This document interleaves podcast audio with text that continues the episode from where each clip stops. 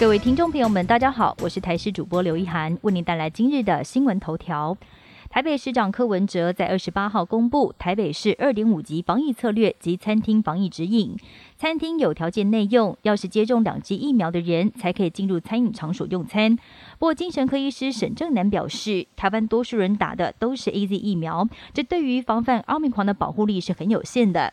即便符合两剂疫苗的规定，也可能会染疫。强调在餐厅上厕所时要千万注意，不要把口罩给拿下来。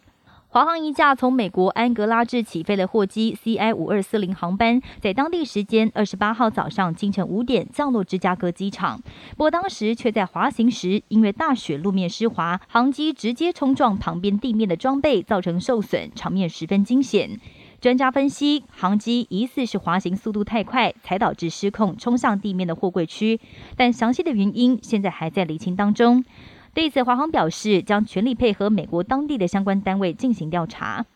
一年一度的台南六甲落雨松季，在春节假期的第一天正式开跑。虽然盛大举行，但偏偏天公不作美，飘起绵绵细雨。但民众仍然不减兴致，持续有人到现场观景。现场的防疫措施也已经准备完善，控制动线，要落实百分之百的十连制。春节将近，中国大陆民众返乡的春运进入高峰。但大陆疫情严峻，官方呼吁减少移动，也导致今年返乡的人潮变少了很多。当局防疫清零的非常彻底，浙江杭州本土确诊累计有三十例，而被框列隔离的人数却有将近一万人。好几百辆的巴士把确诊者相关的民众通通送进集中隔离，大阵仗的场面引发民众恐慌。九年前，美国一名十四岁少年因为打破举重世界纪录一炮而红。体重只有五十一公斤的他，可以轻而易举地举起比他体重重两倍的杠铃。不过当时很多专家都认为他还在发育，过度训练恐怕会影响他的生长。如今九年过去了，他不但发育没有问题，肌肉也越练越大，现在正在持续的努力朝着职业的方向迈进。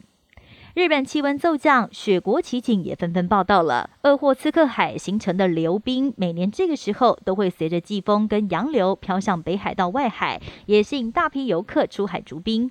另外，山形县跟宫城县之间的藏王冰树也提前形成了，树木被厚厚的积雪覆盖，好像是雪怪一般。